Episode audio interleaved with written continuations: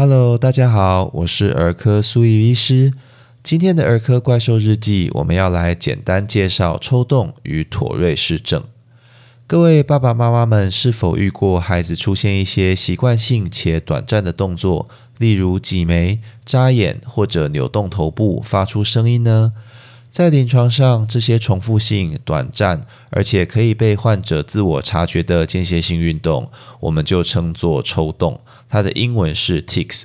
那 tics 在中文没有非常统一合适的翻译啦，所以以下我还是用 tics 来称呼它好了。毕竟这个名称呢，念起来跟症状一样，短促、突然，非常传神。通常这些动作虽然可以被患者短暂抑制，但因为冲动十分强烈，要患者长时间控制不做出这些动作，基本上是不太可能的。文献上常描述为不动不快，也就是不做很不舒服，做出来就舒服了。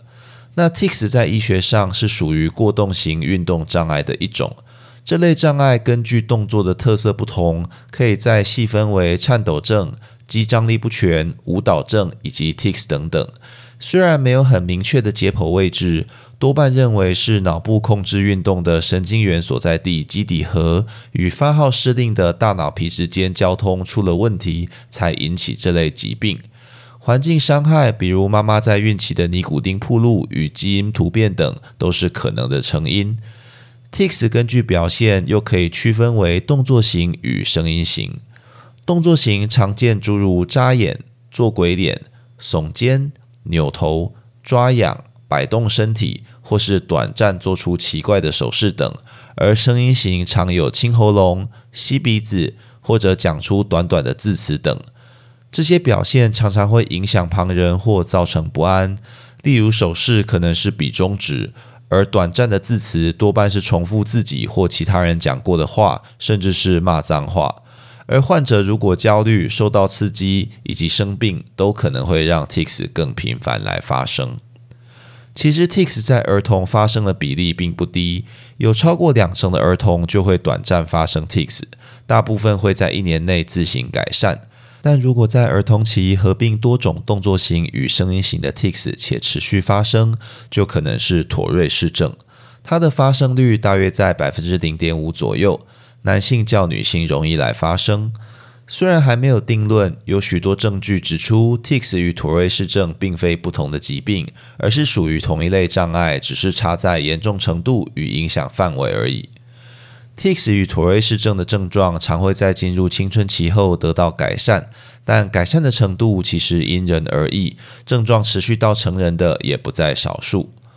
妥瑞氏症的患者常常会合并其他疾病一起发生。例如之前我们介绍过的注意力不足过动症，或者是强迫症、睡眠障碍等，完整的临床评估与个别化治疗是必须的，需要由小儿神经科医师、心智科医师等来共同执行。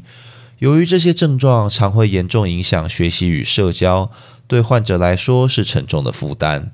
目前的共识是，当患者的症状会影响社交生活，或者有受伤的疑虑时，就需要进行治疗。目前治疗的药物还是以多巴胺的阻断剂为主，但由于这些药物是直接作用在中枢神经系统，症状以及药物副作用的追踪是十分重要的。